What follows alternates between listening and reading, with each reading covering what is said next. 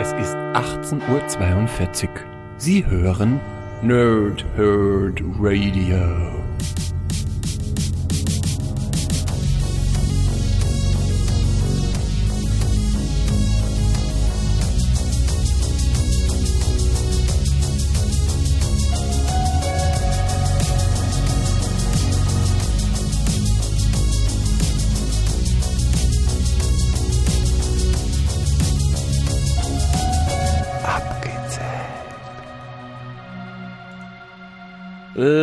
Tage und angenehme Nächte. Mein Name ist Chris und ich spreche gerne in Mikrofone. Wie immer bei Abgezählt mache ich das nicht alleine, sondern mit dem Pumper der Herzen Sven.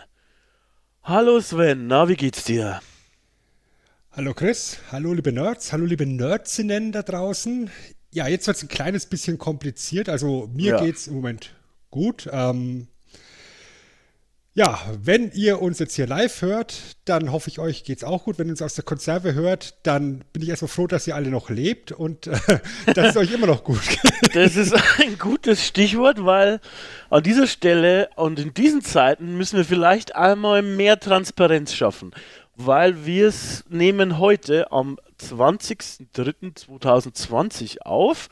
Äh, bei uns ist gerade Ausgangssperre verhängt worden. Ähm, wir möchten dieses ähm, Thema mit dem Coronavirus hier auch gar nicht so lange breit treten, weil wir uns gedacht haben, ähm, ihr hört uns, ähm, um euch ein bisschen abzulenken. Und äh, das möchten wir eigentlich auch machen. Äh, dementsprechend aber trotzdem eben der Hinweis, auch alle Gags und so weiter sind am besten im zeitlichen Kontext zu sehen, weil in diesen Zeiten äh, müssen wir sagen, ja, jeder Tag kann schon sehr viele neue Erkenntnisse und Konsequenzen nach sich ziehen. Ähm, und deshalb ist diese Frage dieses Mal, wie es dir geht, eigentlich auch ernster denn je, oder? Also wahrscheinlich. Ja, ja, absolut. Und ich meine, das ist mal so ein, so ein dahergelabertes Floskelteil, aber ich glaube, aktuell ist es wirklich sehr ernst. Aber ja, wie es Chris gerade schon gesagt hat, wir sind jetzt hier nicht da, um euch Sorgen zu machen oder sonst irgendwie runterzuziehen. Wir möchten euch jetzt einfach mit abgezählt Viertelstunde, halbe Stunde Unterhaltung bieten, dass ihr auch mal auf andere Gedanken kommt. Wir reden über eine Zeit, in der die Welt noch in Ordnung war. über die Vergangenheit. Und ich glaube, Chris, äh, da du, um jetzt noch mehr Transparenz zu schaffen, den Text da gleich nochmal runterrattern darfst, ähm, Yay. würde ich sagen, wir fangen direkt an hier mit unserem eigentlichen wunderbaren Projekt, oder? Korrekt. Äh, und weil die Zeiten schon so gut sind, sprechen wir auch über gute Typen heute. Ja, ich meine, weißt du, im, im Real Life hier haben wir hier gerade einen Virus als absoluten Bösewicht, der die Menschheit versucht auszulöschen, Ja. überspitzt ausgedrückt. Und wir quatschen heute über fiktive Bösewichte, explizit um unsere Top-Filmbösewichte. Yay. Und jetzt sind wir noch mal ganz ehrlich, ja, es gibt ja haufenweise Filme mit sehr coolen Helden, aber jeder Held ist doch nur so gut wie der Bösewicht. Ja, und also äh, diese Liste ist einfach schon wieder, puh, weil ähm, du beginnst, ne? Du hast Sachen im Kopf, dann hast du die, die, die, die üblichen Verdächtigen, ist schon ein kleiner Hint übrigens für die Freunde da draußen. Und ähm, du, du gehst die so im Kopf durch, ne? Und ach, du möchtest auch nicht immer die allzu offensichtlichsten nehmen, aber manche sind halt dann doch zu gut und dann klickst du dich durch eine Liste durch und plötzlich fallen dir wieder andere Sachen ein und dann hast du eine Liste von 300 Leuten, schrumpft sie wieder ein und dann hast du trotzdem noch die vergessen, die du gut findest, wie irgendwie. Ähm, das ist einfach wieder ein großes Thema. Ähm, Ich muss sagen, ich habe auch ein paar, ein paar Honorable Mentions. Ähm, Ja, habe ich auch. wollen wir vielleicht einfach gleich, ich beginne jetzt einfach mal mit meiner Nummer 3, hätte ich gesagt. Ja. Und ähm, ich muss sagen, meine ersten drei, die könnte man auch mixen irgendwie. Ähm, aber meine Nummer drei ist der gute alte Scar. Und zwar der Bösewicht aus König der Löwen.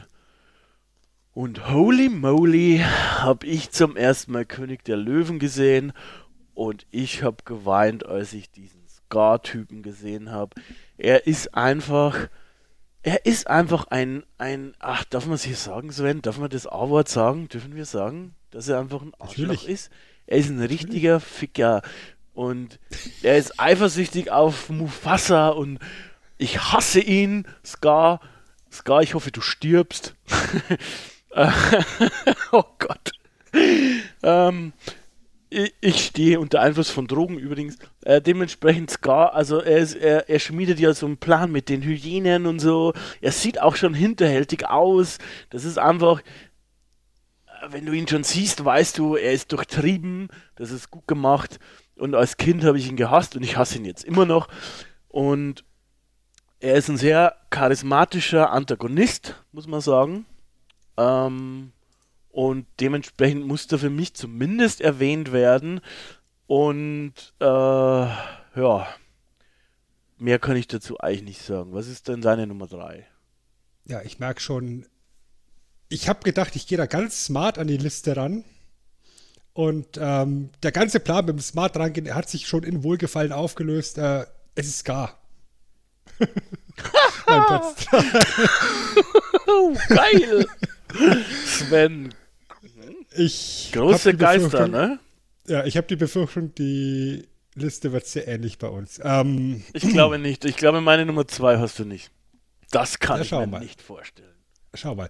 Im Endeffekt hast du schon sehr viel gesagt, was, was ich bei Scar auch sagen würde, was für mich ein ganz ausschlaggebender Punkt auch ist, neben seiner ganzen Boshaftigkeit, ist die Art, wie er gezeichnet ist. Ja, allein wie er aussieht, die, das Design von Scar schreit einfach von vorne bis hinten Bösewicht und ist so gut vom Design her, ähm, dass ja auch in allen Disney-Filmen, die danach kamen, dieses Bösewicht-Design weitgehend übernommen worden ist. Also wenn du dir einfach mal die Gesichtszüge anschaust, der Bösewichte aus den Zeichentrickfilmen, die nach König der Löwen kamen, die haben alle irgendwo ein sehr ähnliches Gesicht wie Scar. Ja. Ja, also davor, vor König der Löwen, wenn wir jetzt hier über sowas wie Ursula sprechen oder über, über die Bösewichte aus, aus der, aus der äh, ja, wie heißt denn die, Mäusepolizei. Die- Bernhard die- die und Bianca. Bernhard und Bianca, genau, danke. Ähm, die schauen alle halt irgendwo sehr eigen aus. Aber Scar hat da dann halt wirklich so, so einen neuen Trend geschaffen, meiner Meinung nach.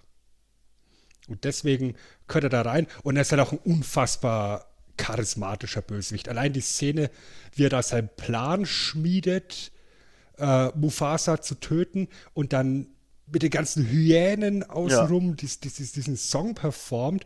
Ja, und die, und die Hyänen dann marschieren wie, wie so eine Armee. Das, das ist fantastisch. Und das ist so gut. Es funktioniert im Deutschen, es funktioniert im Englischen. Das ist das Faszinierende an Disney-Zeichentrickfilmen, dass sie einfach so unglaublich gut lokalisiert werden. Ja, Scar, Nummer drei, ganz klar. Okay, ähm, meine Nummer zwei, ähm, ich wollte zumindest einen äh, mit drin haben, um ehrlich zu sein, an dem man jetzt vielleicht nicht denkt. Also, weil ich finde, meine Nummer eins und meine Nummer zwei, an meine Nummer eins, ah, muss ich nachher, komme ich ja nachher nochmal drauf. Aber meine Nummer zwei, das ist Kaiser Sosse. Wuhu, who ist Kaiser Sosse? Werdet ihr jetzt sagen? Ähm, das ist der Bösewicht aus dem Film ähm, Die üblichen Verdächtigen. Äh, in, den üblich, bei, in dem Film Die üblichen Verdächtigen. An dieser Stelle ähm, war vielleicht ein bisschen zu spät der Hinweis. Wir spoilern hier in diesem Format, Freunde. Also wenn ihr nicht wissen möchtet, ähm, was hier abgeht, vor allem jetzt bei Kaiser Sosse, dann bitte vorspulen, weil ähm, ja, der Bösewicht ist im Prinzip der, der Hauptteil des Films. Dementsprechend, ähm, ja, dann vorspulen bitte. Ähm, ansonsten geht es hier quasi um ja eine Gruppe von Verbrechern, Klein Kleinkriminellen und so weiter. Und es, die möchten halt Kaiser Sossi finden. Und die Figur von Kevin Spacey, ähm, also ähm, Verbal Kind, glaube ich, heißt er, ähm, der ist halt in einer Verhörsituation und der erzählt im Prinzip den Film nach. Und der ist spannend, der ist ganz nett und, und, und, und gut gemacht. Aber gegen Ende vom Film wird halt klar, ähm, also es, und es geht, geht um diesen Kaiser Sosse, der ist im Prinzip der, der Teufel himself, das ist der Typ, ähm, der Chef der, des organisierten Verbrechens ähm, und den möchte man finden. Und an sich äh, erzählt eben heute dieser Wirbelkind, da ist von vornherein klar, das ist eigentlich ein kleiner Fisch, ähm, der ist der Einzige, der da, glaube ich, so mit noch überlebt hat von irgendeinem so Himmelfahrtskommando. Äh, irgendwie so. Und der erzählt dann eben halt die Geschichte, die man sieht. Und gegen Ende vom Film wird klar, dass eben er eigentlich sich fast alles ausgedacht hat. Alle Sachen, die so passiert sind, hat er quasi, die, die prägenden Namen hat er zusammengesetzt aus Sachen, die er quasi in dem Büro gesehen hat. Und am Ende wird klar, dass er selbst Kaiser Sossi ist. Und da gibt es am Ende so eine geile Szene, wo man eben sieht, dass dieser Wirbelkind, der hat halt, ich, ich weiß gar nicht mehr genau, was er hat, der humpelt halt so, irgendwie hat er ein Problem mit seinem Fuß. Als er dann um die Ecke biegt, dass er plötzlich in, wie in einem Fluss aufhört zu humpeln und normal geht und in eine Limousine steigt und da sieht man dann auch diesen Vertrauten vom Kaiser Sosse, den man vorher schon immer im Film gesehen hat, und dann wegfährt. Und du quasi am Ende wird aufgelöst, dass der Typ eigentlich ähm, die Eier hatte, die ganze Zeit äh, ganz dreist und ruhig die Polizei an die Nase herumzuführen und dann einfach rausspaziert ist und wegfährt. Ähm, das fand ich damals richtig geil und das finde ich auch toll an Filmbösewichten, wenn sie nicht immer ähm, also wenn sie schlau sind. Und da hat er quasi einfach ähm, alle ausgetrickst und ist gegangen. Ähm, Kaisersoße meine Nummer zwei. Gut, dann greife ich ähm, deine Begründung vom, vom Ende auf. Ich habe nämlich auch einen, meiner Meinung nach, sehr schlauen Bösewicht auf der 2. Es ist Hans Lander aus Inglorious Bastards. Das uh. ist ein unfassbar schlauer und eloquenter und charismatischer Bösewicht. Ähm, und der hat für mich auch irgendwo diese, diesen, diesen Trend gesetzt, dass Bösewichte in Tarantino-Filmen unfassbar lange Monologe halten. Also allein die ersten 15 Minuten von Inglourious Bastards, wie Hans Lander auf diesem Bauernhof in Frankreich ist und sich mit dem, mit dem Bauern dort unterhält auf eine unglaublich ruhige Art. Ja. Bis der im Endeffekt dann die, die Juden, die er versteckt, verrät. Das ist Anspannung pur. Auf jeden Fall. Ja. Oder die Art, wie er, wie er sofort durchschaut, dass die Bastards eben gar keine Italiener sind, sondern eben Amerikaner. Also er ist ein unglaublich intelligenter Charakter, aber halt auch ein unfassbar opportunistischer, ja, der sich halt dieser, dieser Nazi-Ideologie verschreibt, aber in dem Moment, in dem er sieht, dass seine persönlichen Fälle wegschwimmen, sagt er, ja, also Adolf Hitler, nö, brauche ich nicht. Unfassbar ich, ich gut, ja. Das ist eine unfassbar starke Performance ja. von, von Christopher Waltz. Ja, Christoph Waltz. Und, und ich habe ihn erst zufällig gesehen der kam irgendwie auf ZDF Neo, glaube ich, oder so. Jetzt mhm. erst vor ein paar Tagen. Und äh, ja, Hans Lander ist einfach richtig, richtig gut und ist auch einer meiner Honorable Mentions. Ist eigentlich so, wie man sich einen Nazi vorstellt, so ein aus dieser Führungsriege, finde ich. Unf mhm. Also leider nicht unbedingt dumm, aber unfassbar herzlos, unfassbar skrupellos, unfassbar ja. brutal und sich ständig überlegend fühlen. Ja, er ist halt auch irgendwo so eine, so eine Schlange, die sich halt überall rauswindet. Ja. Er ist so, so ein aalglatter Typ. Ekelhafter und, Typ einfach. Ja, weißt du, wie, wie er dann eben auch seinen Deal aushandelt, dass er am, am Schluss ungeschoren vorbei äh, rauskommt aus der Geschichte und am Schluss ähm, bekommt er halt dann doch seine Strafe, um jetzt mal da nicht zu viel zu spoilern. Ja. ja, also er geht nicht ungeschoren aus dem Ding raus und das, das ist einfach so eine Genugtuung dann auch an ja, der Stelle. Ja, aber im Endeffekt, wenn du, wenn du dir dann im Vergleich anschaust, bei Django Unchained gibt es ja so eine unfassbar lange Monologszene von Leonardo DiCaprio und bei Hateful Eight gibt es auch solche, solche, solche ähm, Dialoge und Monologe. Das, ich meine, das ist, ja, das ist ja sowieso ein riesengroßes Kammerspiel, aber im Endeffekt war es eben Hans Lander, der diesen Trend da so meiner Meinung nach losgedreht hat, den Tarantino-Film, dass einfach ein hervorragender Schauspieler dasteht und einfach nur redet und mit, nur mit, mit seiner Stimme und seiner Mimik alle emotional an die Eier packt. Ja, wobei, um ehrlich zu sein, muss, möchte ich dir da kurz widersprechen, weil ähm, jetzt ist mir gerade spontan der Name des Schauspielers empfohlen, aber Bill zum Beispiel bei, bei hier Kill Bill, der, das David war Carradine. ja genau, David Carradine, der hat auch schon ein paar so Monolog-Szenen. Ähm, ich ja, aber die waren halt auch ein ganzes Stück kürzer, finde ich, oder? Findest du? Ich glaube nicht, also im zweiten nicht. Im ersten weiß ich gar nicht, ob überhaupt welche hat. Das sieht man ja auch gar nicht. Äh, Im zweiten äh, glaube ich schon, vor allem am Ende, da spricht er ja dann auch die ganze Zeit, also mehr oder weniger, sie antwortet fast nicht, ähm, wenn das Kind dabei ist und so. Mhm. Also, ähm, aber ha, Sven, ich liebe einfach Tarantino immer noch und, und ich habe ich es da gemerkt, ich glaube, ich war Sonntag, ich, ich wollte eigentlich das gar nicht ganz angucken, dann habe ich doch in Glorious Bastards ganz geguckt und dann kommt dann auch Reservoir Dogs und dann konnte ich auch das fast nicht ausschalten. das ist einfach irgendwie so ein Softspot bei mir. Ich Ja, da könnten wir ja fast irgendwie ihn. so einen zweiten Teil von unserem Tarantino-Podcast anteasen. Oh ja, da hätte ich ultra Bock fassen. drauf. Ultra Bock drauf. Ja, also nach Jackie Brown mal gucken, was wir uns noch unter die Lupe nehmen könnten. Boah, da hätte ich ultra Lust drauf, ja. Ähm, bevor wir die Nummer 1 machen, wollen wir so Honorable Mentions vielleicht noch kurz machen. Ähm, ich habe noch ein paar aufgeschrieben. Ich wollte die Liste nicht zu lange machen. Dementsprechend sind es nur ein paar. Ich kann sein, dass ich da deine 1 mit vorwegnehme. Ähm, vor allem bei dem letzten, den ich erwähnen werde. Aber ich habe noch ein, also zwei ungewöhnliche, finde ich. Der eine ist, und ähm, das mit aller Abscheu, die ich finden kann, ist der Jäger bei Bambi. Ähm, der Jäger, der einfach die Mutter von Bambi erschießt. Und ähm, um ehrlich zu sein, habe ich es nicht mehr recherchiert. Ich kann mich nicht mehr erinnern, ob der überhaupt ein richtiger Charakter ist. Ich glaube nicht. Aber er schießt einfach Bambis Mutter. Dementsprechend, fail. Ähm, du bist kein cooler Typ. Ähm, der zweite ist eben. Warte mal, bevor, ja. bevor du reinmachst, gleich, gleich reingrätschen. Mhm. Die böse Schwiegermutter aus äh, Schneewittchen. Oh ja, ich habe sie gehasst.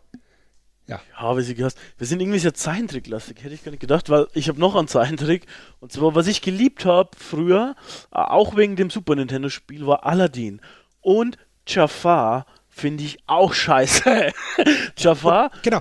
Und dann- schau dir mal, schau dir mal das, das Gesicht an von Jafar und leg Scar daneben. genau, die sind nämlich gleich, wollte ich auch gerade sagen. Ich glaube, das ist, das ist die gleiche Person, also das ist die gleiche Seele. Ähm, die, die, das ist irgendwie hier der Connecting Link, glaube ich, zwischen den, zwischen den Universen, weil ich glaube, das ist die gleiche Person, weißt du, das ist einfach nur irgendwie äh, Körper getauscht oder die Seele ist woanders drin. Also der ist auf jeden Fall, der hat sehr große Parallelen zu Scar und sieht auch so aus wie der, finde ich.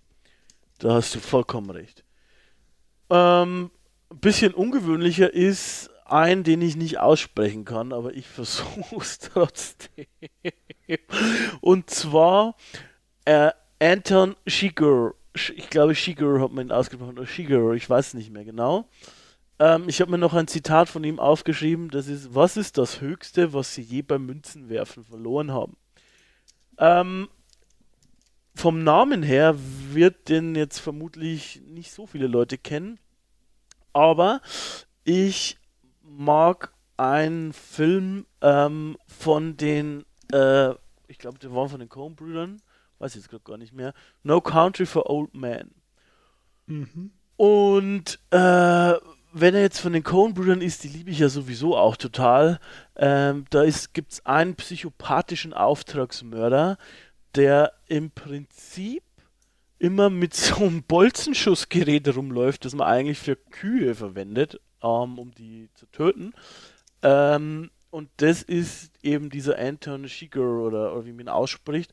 Und dieser Charakter trägt, finde ich, im Prinzip den ganzen Film. Ähm, das ist für mich auch ja die Rolle, mit dem ich ähm, den Schauspieler verbinde und äh, das ist im Prinzip einfach ein richtiger, richtiger psychopathischer Bösewicht. Schauspieler ist übrigens Javier Bardem, kennt man auch aus vielen anderen Filmen. Ähm, ja, wer den noch nicht gesehen hat, kann man sich gerne mal geben. Das ist einfach auch ein klassischer Psychobösewicht, wie ich sie mag, sage ich mal. Und jetzt kann es sein, dass ich vielleicht deine Nummer 1 spoilere. Das muss man aber auch erwähnen, und das ist John Doe. Ähm, John Doe ist, wie die meisten vermutlich wissen, eigentlich ähm, ja eigentlich nur der Name sowas wie Max Mustermann. Ähm, bloß im Englischen. Ähm, aber im Film 7 ist Kevin Spacey dieser John Doe. Und der Film 7 ist sehr brutal, ist, äh, ich glaube, David Fincher Meisterwerk und ist ähm, ja sehr, sehr überraschend anzuschauen. Also auch hier, hier, hier spoilere ich vielleicht erstmal nicht, ähm, weiß ich nicht, oder weiß ich vorher haben wir auch gespoilert. Ja, da geht es im Prinzip um, um, um einige Morde und Brad Pitt spielt da einen Ermittler und ähm, John Doe ist eben der Bösewicht und der macht es einfach mit einer so ruhigen, zielorientierten Art und ähm, ja, er ist einfach im Prinzip ein religiöser Fanatist, der aber eben halt durch die Darstellung von Kevin Spacey schon besonders wirkt. Ähm, das ist auch ein ganz, ganz krasser Bösewicht, wie ich finde. Ähm, ich weiß nicht, wenn es du nicht erwähnst, müssen wir natürlich noch zwei erwähnen in der großen Liste. Das ist einmal natürlich Darth Vader zum Beispiel. Ähm, ich glaube, dazu muss man nichts sagen. Und Hannibal Lecter fällt einem natürlich auch immer ein bei Bösewicht. Zudem, glaube ich, muss ich jetzt auch nichts sagen, Schweigen der Lämmer. Also wie gesagt, John Doe äh, 7 anschauen, wenn ihr das noch nicht gemacht habt. Ist brutal, ist aber beim ersten Mal auch krass, ähm, wenn man ihn zum ersten Mal sieht. Ja. Gut, dann ergänze ich nochmal meine Honorable Mentions. Du hast meine Nummer 1 nicht gespoilert. Das also, ist doch schön. Schon mal gut. Ähm, wir müssen natürlich, wenn wir hier über die Bösen reden, über Dr. Evil reden. Ja. ja der die Welt als Geisel nimmt für eine Million Dollar. ja. ja ähm, Blowfield, äh, also Blowfield aus den, aus den ähm, James Bond. ersten James Bond-Filmen. Dann habe ich noch zwei Zeichentrickcharaktere, Cruella de Vil. Oh ja. Und natürlich Skeletor. Oh, mit der Macht von Grayskull. Ja, also aus, aus, aus dem Masters, genau. Darth Vader hast du gerade erwähnt, da müssen wir natürlich auch den Imperator noch erwähnen. Sauron aus dem Herr der Ringe. Ich war am überlegen, ob ich, ob ich da nicht den Anführer der, der Ringgeister eher vorne sehe, aber letztendlich ist halt Sauron dieses äh, ominöse, nicht greifbare Wesen im Hintergrund, ja. der überall hinblickt und äh, letztendlich dann halt dadurch, dass er eben nicht greifbar ist und im Endeffekt auch gar keinen eigenen Charakter hat, sondern eben nur dieses, dieses komische Auge halt im Hintergrund ist, dieses allgegenwärtige Auge halt irgendwo so eine Urangst auch äh, füttert. Ja.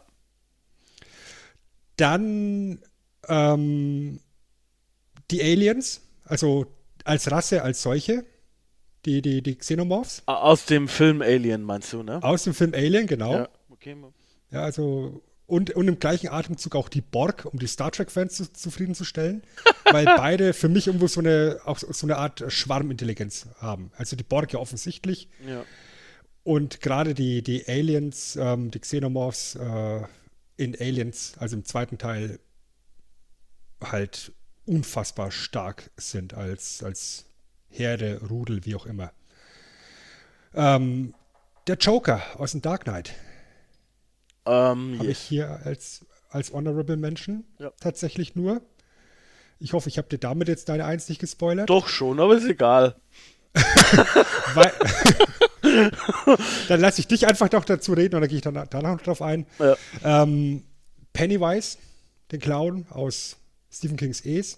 Oder ja, ja, ja, ja weil er das unfassbar böse ist und im selben Atemzug einen anderen Stephen King-Charakter, der auch in der Verfilmung unfassbar gut gespielt ist, von, von Max von Sydow, Leland Gaunt aus Needful Things. Kenne ich nicht. Aber wenn du Stephen King spoilerst, ne? Ich bin, wir sind ja Dunkler Turm-Fans, also sieht man ja schon immer an meiner Begrüßung. Warum habe ich eigentlich an den nicht gedacht? Also ich muss, ich muss ja ganz ehrlich sagen, dass mir im dunklen Turm dieser, dieser super Bösewicht halt auch fehlt. Also, wo ich dir recht gebe, ist, ich krieg's ja jetzt, um ehrlich zu sein, ich bin zwar Riesenfan, aber ich habe manchmal echt Probleme mit ähm, Namen. Ich krieg quasi, das ist ja auch schon wieder voll gespoilert, ich krieg quasi den Namen gerade nicht mehr hin von seinem Sohn, sag ich mal. Das dann halt hier die Spinne wird. Mordred. Genau, Mordred. Ähm, das Weil ist, da die, die, die gute alte äh, Artus-Saga aufgreift. Genau, aber das ist ja dann eigentlich am Ende der super Bösewicht, aber das ist er für mich eigentlich nicht. Für mich ist es eigentlich äh, Walter und der schwarze Mann, weil den, den finde ich aber schon äh, geil eigentlich. Der wird halt dann leider gegen Ende sehr schnell fallen gelassen, weil er eben halt dann Moderate ähm, aufgreift, sag ich mal. Ja. Und wie gesagt, Leland Gaunt, also Need for Things ist generell eine Geschichte, die kann ich wirklich jedem ans Herz legen. Ist ein Leland Gaunt ist, ist ein Charakter, der in eine Kleinstadt in den USA zieht, dort einen Laden aufmacht und im Endeffekt für jeden genau das Teil im Sortiment hat, was der am meisten begehrt. Ah, okay. Und das verkauft er ihm nicht, sondern er schenkt es demjenigen immer mit der Bitte um einen Gefallen. Und im Endeffekt ist, schauen die Gefallen so aus, dass der, der Käufer, sage ich jetzt einfach mal, ähm, irgendeinen Streich spielen soll, irgendjemanden. Also Streich in Anführungszeichen, mit dem er eigentlich normalerweise gar nichts zu tun hat. Aber durch diese Streiche werden unglaublich viele Intrigen gesponnen und die ganze Stadt wird gegeneinander aufgewiegelt. Und da gibt es unfassbar ekelhafte Szenen. Also, das ist auch unfassbar gut zu, zu beobachten, wie da dieses, dieses äh, Netz aus Intrigen und, und Skrupellosigkeit gesponnen wird und am Schluss die ganze Stadt im Endeffekt in Schutt und Asche praktisch liegt. Boah, also es das, das ist ein un, un, unfassbar böser Kerl. Äh, umso mehr wir jetzt sprechen, umso mehr irgendwie werden komische Sachen getriggert. Mir fallen gerade wieder Leland Palmer fällt mir noch ein. Äh, aus meiner, einer meiner Lieblingsserien, Twin Peaks. Äh, wenn, wenn, du gerade ah, Walter aus dem, aus, dem, aus dem dunklen Turm erwähnst, dann kann man natürlich Randall Flagg gleich noch hinterher schmeißen. Ja, ja, genau. Ähm, ja. Aber wie gesagt, das ist eine unfassbar lange Liste, die wir da haben und die ist mit, mit Sicherheit in keinster Weise vollständig und ihr da draußen habt bestimmt noch spontan 20 andere Namen ja. im Kopf, die uns jetzt hier entgegenwerfen möchtet und das macht ihr am besten dann in den Kommentaren oder, oder wie auch immer. Aber Tyler Durden schnapp ich euch noch weg. Ähm, und meine Nummer 1 schnappe ich euch jetzt auch weg. Mein äh, Film Bösewicht, Bösewicht generell eigentlich Nummer 1 ist einfach der Joker. Ähm, das ist nicht besonders kreativ, gebe ich zu. Ähm, ich bin aber halt auch schon ein riesen Batman-Fan äh, und der Joker ist einfach so unfassbar ikonisch. Ich muss dazu sagen, ähm, bei vielen sind ja mittlerweile auch wieder diese Nolan-Batmans auch ein bisschen verpönt. Ich mag die immer noch sehr gerne und ich fand auch Heath Ledger als Joker geil, aber allerdings ist es fast in jeder Inkarnation ist der Joker geil. Also der ist zum Beispiel auch in der Animated Series geil, äh, bei dem er, also die Mark Hamill vertont hat quasi als Joker. Ich habe mir jetzt auch neulich nochmal den Joker-Film angesehen vom letzten Jahr äh, mit einer der möglichen Hintergrundgeschichten, sage ich mal. Da gibt es ja äh, ein paar Versionen. Ähm, und äh, der Joker ist einfach so ikonisch, dass ihn jeder kennt. Auch meine Mutter kennt den Joker. Ähm, und der ist einfach so eine Mischung aus ähm, perverser Verrücktheit, aber trotzdem Intelligenz und eigentlich ist ihm alles egal. Er möchte einfach nur Chaos stiften und ich finde das eigentlich richtig cool. Äh, was wir auch noch erwähnen müssen an der Stelle ist Jack Nicholson als Joker, fand ich auch gut. Und natürlich unser aller Freund. Viele Grüße an Abgestaubt Nummer 10, Cesar Romero, ähm, als Joker aus den 60ern, aus dieser wunderschönen Batman-Serie aus den 60ern. Ja. Ähm, mit dem Rätselknacker, ja. Und dem Katzenweib. Ah, das Katzenweib, richtig gut. Sehr verehrter Rätselknacker. richtig gut. Ähm, da war dann noch nicht die Nummer 1 bei den Batman-Schurken. Da war, ich weiß gar nicht mehr, war da der Pinguin der Chef? Irgendwie so. Ja. Äh, aber auch da schon ikonisch und ja, mehr muss ich glaube ich nicht sagen. Joker einfach richtig krasser, ikonischer Bösewicht. Ja, weil man es halt auch geschafft hat, eben eine Ideologie ähm, rüberzubringen. Ja? Also es ist gar nicht mehr die Person, die dort wichtig ist, sondern einfach die Ideologie, für, für was der steht. Ja. Ähm, ich bin gerade dabei, mir Gotham anzugucken, die Serie, Ja. wo ja der Joker per se als Joker gar nicht auftritt, aber eben ein Charakter, der die Ideologie sehr stark wiedergibt. Und ich muss echt sagen, das ist, das ist äh, fast schon Selbstläufer mittlerweile. Da ist dieser Charakter und das, was er verkörpert, mittlerweile so etabliert, dass du mit einem einigermaßen charismatischen Schauspieler dahinter, der das einigermaßen rüberbekommt, ähm, ja, einen Selbstläufer hast, wie gesagt. Ja. Ähm, ich habe versprochen, noch einmal Kerstin zu grüßen. Es tut mir leid, ich muss meinen Fame natürlich nutzen. Hallo Kerstin. Ähm, Joker an sich kennt jeder, wie gesagt. Du hast das gut erklärt. Ähm, und er hat, er steht halt auch für was und, und das ist halt echt krass. Gibt es auch gute Comics, kennen sich natürlich Matze, unser, unser aller Chef, noch besser aus, aber gibt es Death of the Family zum Beispiel aus dem, nach dem Reboot. Oh ja. Das ist richtig gut. Ja, ja. Ähm, Gibt es ein paar gute. Äh, kann man sich geben. Ähm, ja, Joker. Was ist denn deine Nummer 1?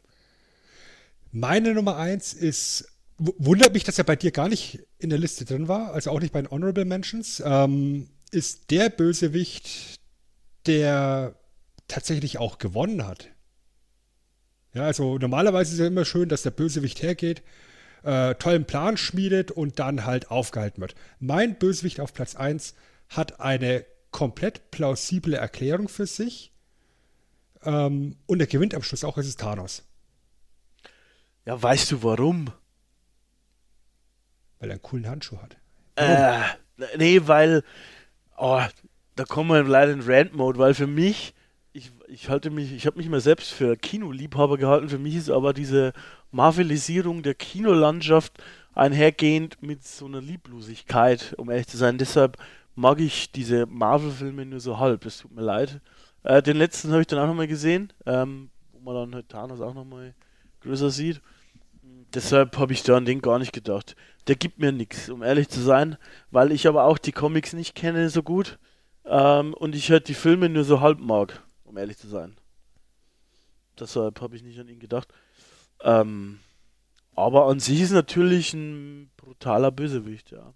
Der mächtigste. Und wie gesagt, er ist, er, er ist ja für sich in seiner kleinen Welt mit seiner Ideologie, die er hat, er möchte 50 Prozent des Lebens auslöschen und zwar komplett nach Zufallsprinzip. Das ist ja für ihn komplett plausibel und, und schlüssig und fair, weil er, er richtet ja über keinen, es ist dem Zufall überlassen. Und er ist ja im Endeffekt für sich nur das Medium, Ja. Um eben das bereitzustellen, damit einfach alle länger überleben. Und da muss man halt ein paar Leute opfern. Das ist seine Idee, die er da hat. Und im Endeffekt ist er, ist er dieser Thanos-Charakter über so viele Jahre aufgebaut worden in dem Marvel Cinematic Universe. Und dann kommt die große Entscheidungsschlacht am Schluss und der Snap passiert. Ich meine, da, da verraten wir jetzt nicht zu viel, wenn wir das jetzt erzählen. Ähm, Ja, gut, ich meine, also das. Ta Thanos gewinnt.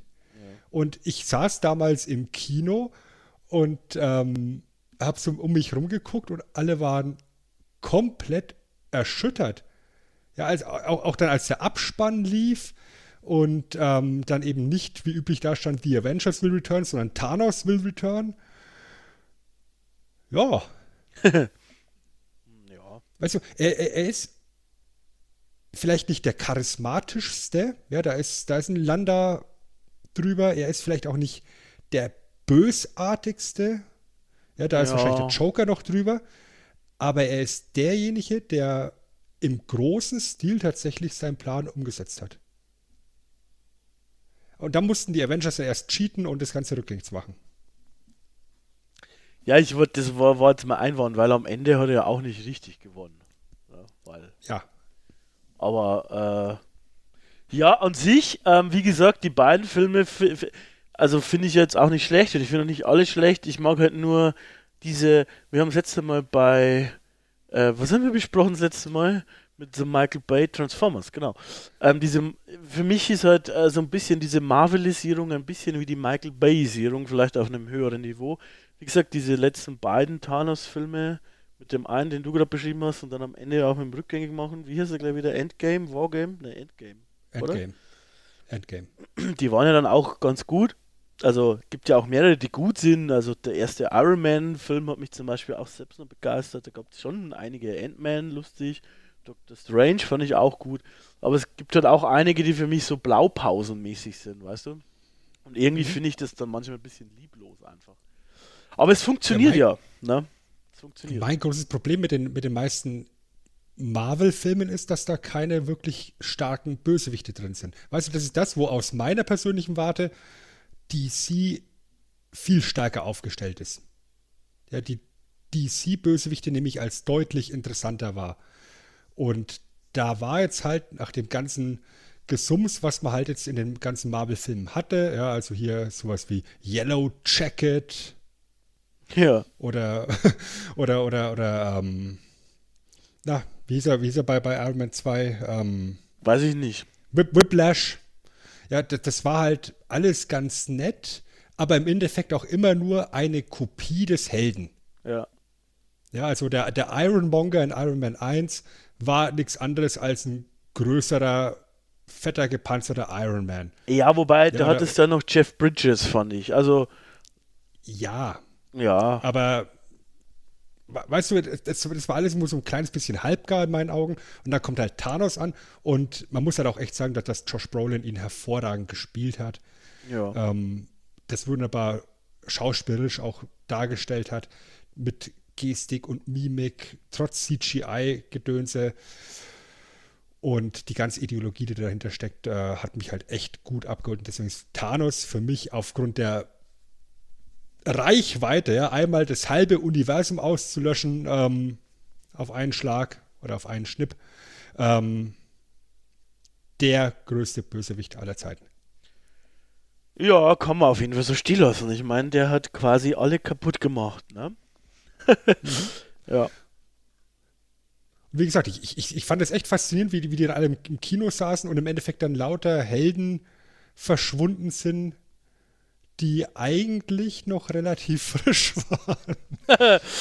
Ja, ähm, also das fand ich auch, also das, also die, die, die Geschichte fand ich auch gut. Ähm, einfach, dass man die Eier hatte, das so zu machen. Das finde ich, finde ich immer gut, wenn man das mal ein bisschen anders macht. Ähm, von daher ist auch eine würdige Nummer 1, mit keine Frage. Ich wollte mich nur erklären, warum er jetzt bei mir keine Rolle gespielt hat. Ist, Ähm. ist ja auch okay. Genau. Dann ist die Liste ja dann doch nicht ganz so übereinstimmend, wie wir es befürchtet haben. das stimmt wohl. Was auch stimmt ist, Sven, ist, dass wir, denke ich, jetzt am Ende angekommen sind, oder? Oder Das hast du wir. noch eine Honorable Mention, die dir noch spontan eingefallen ist oder sowas?